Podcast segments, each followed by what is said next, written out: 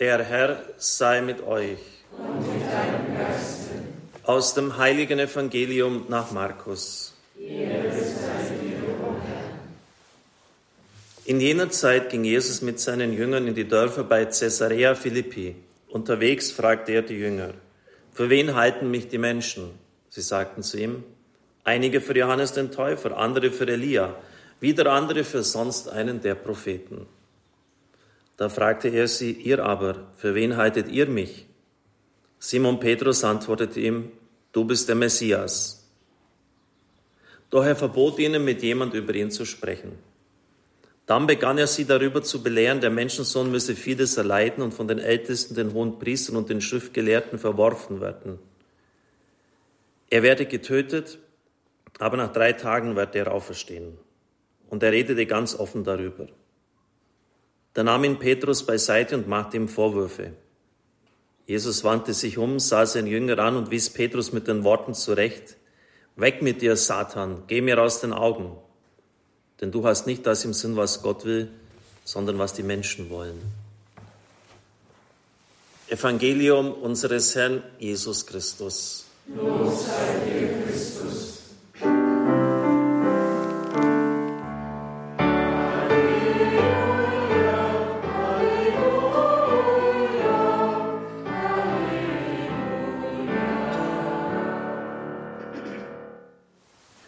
Liebe Brüder und Schwestern im Herrn, der Regenbogen, von dem wir in der Lesung heute gehört haben, ist etwas Faszinierendes. Diese Lichtbrücke aus schillernden Farben, diese Verbindungsstraße von Himmel und Erde. Wir hatten in Balderschwang sogar öfters sogar schon zwei Regenbogen übereinander. Und es ist immer wieder neu faszinierend, das zu sehen. Die Menschen bleiben stehen. Sie freuen sich an der Schönheit dieses Naturschauspiels. Und es ist auch kein Wunder, dass die Völker das immer auch fasziniert hat. In den Mythen, in den Sagen kommt das vor. Ich erinnere mich, dass meine Eltern noch mir gesagt haben, am Ende des Regenbogens, da ist ein Schatz, da muss man hingehen. Als Kinder sind wir dann oft hingelaufen, haben den Schatz aber nicht gefunden. Ein gewaltiges Lichtspiel, meist am Ende eines Gewitters, wenn also sozusagen das mögliche Unheil, der Blitzeinschlag, das Donnern vorbei ist und dann wieder Ruhe eingekehrt ist, dann zeigt sich der Regenbogen. Es wird wieder hell. Er wird als etwas Positives gesehen, als Zeichen des Friedens und der Versöhnung. Und so auch in der Lesung des heutigen Tages, nachdem diese gewaltige Flut die auch in den Sagen und Mythen der Völker des Nahen Orients festgehalten worden ist, es muss eine unvorstellbare Flutkatastrophe gewesen sein, vorbei ist. Die eigentliche Ursache war aber nicht irgendein Naturgeschehen, sondern das war die Sintflut und das kommt vom althochdeutschen Sündenflut. Die Naturflut war eine Folge der Sündenflut. Und das wird es auch heute sein. Katastrophen kommen nicht von ungefähr, sind Folgen einer Sündenflut. Genesis 6,12 Alle Wesen aus Fleisch lebten verdorben. Die Erde war voller Gewalttat und Gott reute es, den Menschen gemacht zu haben. Und dementsprechend bricht dann auch das Unheil über die Schöpfung, über die Menschen, die Flutkatastrophe herein. Nach dieser Reinigung erfolgt dann sozusagen ein Reset, ein Neuanfang, eine Zeit des Friedens. Und der Regenbogen ist Zeichen der Versöhnung, des Friedens. Die Mutter Gottes wird auch angerufen in manchen Litaneien als Iris Pazis, Regenbogen des Friedens. Ich erinnere mich an manche Kinderbibeltage, da wurde das auch schön dargestellt mit den Kindern. So hat man so eine äh, große Arche da aus Flanell oder aus Wolle oder sonst was gebaut, aus Stoff.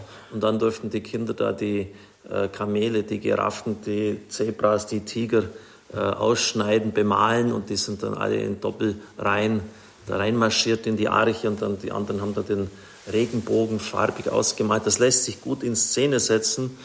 Allerdings ist aus theologischer Sicht zumindest, ich habe es ja auch gemacht, eine gewisse Gefahr dabei, weil hier etwas verniedlicht wird. Und das äh, verstehen Sie dadurch, wenn, Sie, wenn ich Ihnen sage, dass der Regenbogen auch der Kriegsbogen ist. Im Hebräischen ist das Wort für Kampfbogen genau das gleiche wie Regenbogen. Nahezu alle Herrscher des Mittelalters haben sich immer mit einer Waffe darstellen lassen. Wenn Sie mal da so Bilder anschauen, entweder der Degen oder das Schwert an der Seite, es sollte die Wehrhaftigkeit demonstrieren. Wir sind nicht wehrlos, wir sind wehr. Oder denken Sie etwa auch sogar an unseren wirklich jetzt eher friedliebenden König Ludwig, wenn Sie da Bilder von ihm anschauen, ist immer der Degen an seiner Seite. In der Antike war das nicht anders. Die Pharaonen, der ägyptische Gottkönig, die Gottkönige Ägyptens, waren fast immer, wenn Sie in Abu Simbel, Karnak oder wo auch immer da schon mal gewesen sind, dargestellt mit dem Kampfbogen an der Seite. So hat ja nicht viel Platz eingenommen, aber die Pharaonen waren immer mit dem Kampfbogen dargestellt. Der Bogen am Himmel ist der Kriegsbogen Gottes. Erich Zenger, ein äh, wirklich ein Wissenschaftler auch von Rang, hat dazu Folgendes geschrieben, ein bekannter Exeget. Der Bogen Gottes am Himmel ist ähnlich wie bei der Marduk-Mythologie und den Pharaonen ein Zeichen göttlicher Mächtigkeit, Störungen abzuwenden und so das Leben zu sichern. Als Bundeszeichen ist er eine Metapher, ein Bildwort für die Königsherrschaft Gottes, der sich die Verfügungsgewalt über seine Erde nicht aus der Hand nehmen lassen will. Die Sintflutgeschichte mit dem Aufleuchten des Bogen Gottes in den Wolken macht somit energisch klar, dass Gott in keinster Weise gewillt ist, die Pervertierung seiner Schöpfung durch den Menschen hinzunehmen. Der den Anfang des Lebens gesetzt hat, wird dieses Leben nie mehr aus der Hand geben. Schöpfung bedeutet nach der Priesterschrift, das sind ja mehrere Schichten im Alten Testament, mehrere Schriftsteller. Die Priesterschrift ist eine davon, neben dem Javisten. Und Genesis 1 und Genesis 9 sind priesterschriftliches Gut. Bedeutet, Schöpfung bedeutet nach dieser die Setzung fundamentaler, immer geltender und durch keine außergöttliche Macht revidierbarer oder gar zerstörbarer Ordnungen. Dass Himmel und Erde von Gott geschaffen sind, heißt, der Welt wohnt nach dem Willen Gottes eine konstitutive Ordnung inne, die den in und auf ihr lebenden Lebewesen Mahnung und Verheißung zugleich ist. Die erste Schöpfung ist endgültig. Sie bedeutet die Einrichtung eines Lebenshauses für alles Lebendige. Die Kreatürlichkeit, also die Geschaffenheit des Menschen und daraus resultierend seine Endlichkeit und Begrenztheit, wird darin als gut qualifiziert. Es kann deshalb und darf nicht Aufgabe des Menschen sein, die ihm vom Schöpfer gesetzten Grenzen überwinden zu wollen. Vollendung lässt sich nur innerhalb dieser Grenzen erreichen, während ihre Negierung seinsfremd, irreal und eine Überforderung ist. Das waren jetzt größtenteils auch meine eigenen Formulierungen aus meiner Doktorarbeit wo es ja auch um die Vorsehung Gottes geht. Wer leitet die Schöpfung, die Natur? Wer führt sie dem Ende entgegen? Wer hat den Anfang gesetzt? Das war wesentlich inspiriert von Erich Zenger. Aber es ist klar, dass auch der warnende Ton hier nicht überhört werden darf. Und es ist schon angeklungen, dass der Bund, der Bogen Gottes in den Wolken außer Friedenszeichen und Kampfbogen auch Bundesbogen ist. Gott geht einen Bund mit Noach ein. Er schließt einen Bund mit der ganzen Menschheit. Das ist kein religiöser Bund, der das nur auf ein bestimmtes Volk ausgerichtet wäre, wie dem auserwählten Volk bei Abraham, bei Mose. Es ist ein Bund mit der Schöpfung der Natur, mit allen Menschen. Und Gott geht eine Selbstverpflichtung ein. Nie mehr werde ich alle Wesen aus Fleisch ausradieren, vernichten durch die Flut. Das ist so ganz typisch bei allen anderen Bundesschlüssen auch. Und es ist aber auch der Bundespartner, der Mensch, in die Verpflichtung genommen. Das heißt, der Umgang mit der Schöpfung, die Überantwortung der Schöpfung an ihn ist kein Freibrief zu tun und zu lassen, was man will. Ich zitiere wieder, der Mensch ist von Gott berufen zum Hirten und Pfleger einer ihm anvertrauten Schöpfung.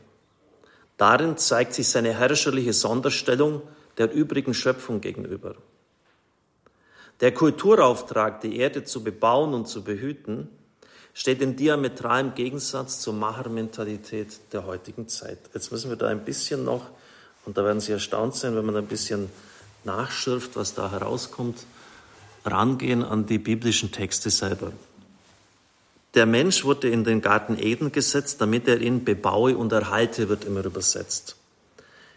Die hebräischen Worte heißen Abodah und Shamar. Haben Sie schon mal überlegt, warum der Ausdruck Schmiere stehen verwendet wird? Was das heißt, wenn Leute da etwa einen Raubüberfall begehen, müssen andere, damit die das ausführen, nicht erwischt werden, Schmiere stehen. Steht dann in der Schmiere, stehen die in der ja, stehen die da im Dreck oder was soll das? Das kommt vom hebräischen Wort Shamar. Und Shamar heißt behüten, bewachen. Also die müssen aufpassen, dass die den Diebstahl ausführen können, ohne dass andere dazukommen. Der steht Schmiere. Als Kinder sagt mir auch mal einer, stell mal hin, pass auf, dass da keiner kommt, werden wir da irgendwas anstellen. Das heißt, der Mensch hat im Garten Eden den Auftrag, Schmiere zu stehen, den Garten Gottes zu bewachen. Punkt 1. Schamar heißt bewahren, behüten, Schmiere stehen. Und Abodah heißt dienen. Dem Werk Gottes dienen und es behüten, bewachen. Und jetzt wird es interessant, denn in den ersten fünf Büchern der Heiligen Schrift, in den Büchern Mose, werden diese beiden Ausdrücke, Abodah und Shamar, immer nur für das Amt der Priester und der Leviten an der heiligen Stätte verwendet. Die Priester haben auch den Auftrag, Schmiere zu stehen, das heißt, das Heiligtum zu behüten, zu bewachen, dafür zu sorgen, dass hier keine Unordnung ist, dass nichts wegkommt, dass alles seinen Platz ist, dass alles einen geregelten Dienst hat. Und es zu, ihm zu dienen, dem Heiligtum. Und wenn Sie jetzt das übertragen, also der, dieser Dienst im Heiligtum und der Dienst an der Schöpfung, dann heißt es doch von diesem sprachlichen Hinweis her gesehen, die Schöpfung ist nichts anderes als der Tempel Gottes von einem himmlischen König eingerichtet und diese Schöpfung wird von Leuten, von den Menschen bedient. Wir dienen der Schöpfung, wir haben sie zu hüten und zu bewahren, wir sind wie Priester. Das heißt, wir sind, schreibt Gott an, ein vergöttlichtes Geschöpf, das durch ein heiliges Werk Mitschöpfer Gottes ist. Das ist allein jetzt mal der Textbefund der Bibel, liebe Brüder und Schwestern im Herrn. Zu hüten und zu bewahren. Nichts anderes haben wir zu tun. Ja, und es ist die Frage, ob wir das jetzt tun. Denn dieser Bund ist nicht absolut geschlossen worden. Kein Bund ist absolut. Gott verpflichtet sich zwar etwas zu tun, aber der andere Bundespartner, der Mensch, muss auch mitmachen. Er muss die Schöpfung behüten und bewachen. Und wenn wir das nicht tun, dann schreibt Sänger die folgenden Konsequenzen. Menschen, die die Erde als Lebenshaus zerstören, verfehlen ihr Menschsein. Eine Menschheit, welche die Erde als Material ihrer Bedürfnisbefriedigung betrachtet, die Tiere nur als rechtlose Kreaturen sieht, die das Machbare zum Maßstab ihrer Entscheidungen macht und erst danach über die Moral des Genachten nachdenkt. Eine Menschheit, die Waffen produziert, die den Biotop Erde mehrmals zerstören können. Eine solche Menschheit handelt schöpfungswidrig und schickt sich an, wie alles Fleisch zu werden, von dem Genesis 6,12 redet, nämlich von dem Fleisch, das Gott vernichtet hat. Und liebe Brüder und Schwestern im Herrn, wir sind sehr weit fortgeschritten auf diesem Weg.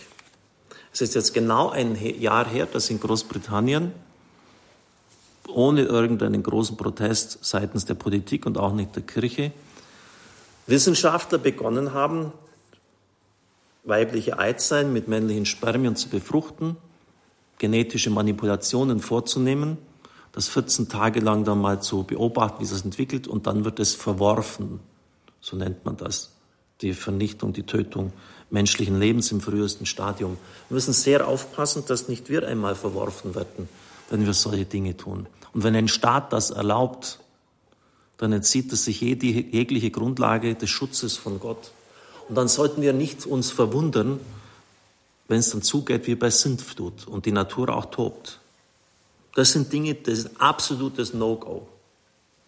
Oder, das finden Sie fast jeden Tag hier, habe ich erst in unserer Zeitung gefunden, Dr. Frankenstein hat einen Plan. Sergio Canavero heißt der Mann, hyperbegabt, spricht acht Sprachen fließend, gibt aus lauter Spaß auch Interviews auf Chinesisch, ähm, hat sich seit zwei Jahren pensionieren lassen und plant eine Kopftransplantation. Sie haben es richtig gehört. Da wird einem, der einen spastischen, gelähmten Körper hat, dessen Kopf aber normal funktioniert, der Kopf abgeschnitten und auf den Körper von jenem, der gehirntot ist, aber sonst einen gesunden Leib hat, transplantiert. Kosten 15 Millionen. 150 Wissenschaftler arbeiten damit. Und warum macht man das? Weil der muss natürlich den Rückenmarksnerv durchtrennen. Und er glaubt, dass er das im Griff hat. Das gibt es ja bisher nicht, dass man das reparieren kann, sonst wird es ja keine Gelähmten geben. Wenn der Rückenmarksnerv beschädigt ist oder durchtrennt ist, ist Feierabend. Der Mann ist gelähmt, bis, wenn Gott kein Wunder wirkt, bis ans Lebensende. Und da hoffen sie, da hofft dieser Mann, dass er das reparieren kann. Aber sie merken, es wird hier etwas radikal Schlimmes getan, etwas radikal Böses getan. Und das wird immer mit einem guten Zweck, den man erreichen möchte, gerechtfertigt. Genau das nächste, was ich jetzt auch gelesen habe, Hybridwesen aus Mensch und Schwein werden jetzt herangezüchtet, um damit organische Ersatzteillager zu haben. Ich möchte Ihnen nur eines sagen. Wir haben ja immer ein Doppelstudium als Theologen. Wir haben auch Philosophie studiert und kennen die Philosophiegeschichte. Und ein Grundsatz heißt, anima est forma corporis. Die Seele formiert den Körper, die Seele prägt den Körper. Die Seele durchdringt ihn. Das kann ich nicht sagen, der, die Seele ist die Hand, aber sie durchdringt ihn. Sie ist eine Wesenheit, eine Entität, die über dem Körper steht. Und wenn Sie jetzt zum Beispiel das Herz eines Menschen herausnehmen, und das Herz ist ja im Verständnis der Bibel die, die Mitte des Menschen, auch das Mitte des Denkens in biblischer Sprechweise, und sie geben es in das, den Leib eines anderen hinein, hat man schon oft beobachtet, dass der dann plötzlich Eigenschaften entwickelt, die er vorher nicht hatte, dass er musiziert, malt oder so. Und dann hat man festgestellt, dem man das entnommen hat, der hat das auch getan. Das heißt, man hat eine Wesenheit eines Menschen in, in einen anderen eingesetzt. Was glauben Sie, was jetzt dabei herauskommt, wenn Sie den Kopf einem abschneiden, einem anderen draufsetzen? Das ist Frevel. Das ist Frevel, da entzieht man sich jegliche Grundlage. Und natürlich das immer dann unter dem Vorzeichen, wir tun ja etwas Gutes. Wir ziehen Ersatzorgane heran. Ich weiß, das kann man ethisch auch anders sehen, aber ich sehe es halt so. Eine in sich schlechte Handlung darf durch, kann durch gar keine Umstände irgendwie oder noch so gute Intention gerechtfertigt werden. Das ist ein Grundsatz der Moraltheologie. Schon bei Thomas von Aquin hören Sie sich mal folgendes Beispiel an, klingt aus einem James Bond-Film entnommen. Bei James, nicht bei James Bond, bei Thomas von Aquin können Sie das nachlesen. Wenn ein Geheimagent aus der Frau eines Terroristen Informationen, wertvolle Informationen herausholen möchte, um so sein Vaterland zu retten, darf er dann mit der Frau ein intimes Verhältnis eingehen. Das wird ja bei den Spionagen heute oft genutzt. Im Ostblock haben das immer gemacht. Darf er dann mit der Frau vom anderen schlafen. Er kann ja das ganze Vaterland dadurch retten, weil er, dadurch hat er eine Beziehung mit ihr aufgebaut. Die Antwort lautet kategorisch Nein. Man darf nie etwas, was, wo man weiß, es ethisch in sich äh, nicht in Ordnung tun, um etwas Gutes zu erreichen. Ich darf unter gar keinen Umständen dem den Kopf abschneiden, damit ich dann herausbekommen kann, ob vielleicht der Rückenmark doch nicht irgendwie, der Rückenmarksnerv doch nicht irgendwie geheilt werden kann. Und das lesen Sie schon bei Thomas von Aquin nach und ist eigentlich immer ein Prinzip der Moral der Bibel und dementsprechend auch unserer Kirche gewesen. Liebe Brüder und Schwestern im Herrn, ich setze meinen Bogen in die Wolken. Nach dieser unvorstellbar gewaltigen Flut, ein Zeichen des Friedens ist vorbei. Die Wasser haben sich wieder verlaufen, aber es ist auch ein Zeichen des Kampfes, es ist der Kriegsbogen Gottes. Hey Freunde, ich zeige euch, wo es lang geht. Ich zeige euch, wer hier der Chef im Ring ist und das bin ich. Und ich werde nicht zulassen, dass ihr meine Schöpfung pervertiert. Glasklare Ansage. Und es ist dann auch das Zeichen des Bundes, dass Gott mit den Menschen ist. Aber wissen Sie, das ist immer so, auch Immanuel, Gott ist mit uns. Die Frage ist immer nur, ob wir auch mit ihm sind. Amen.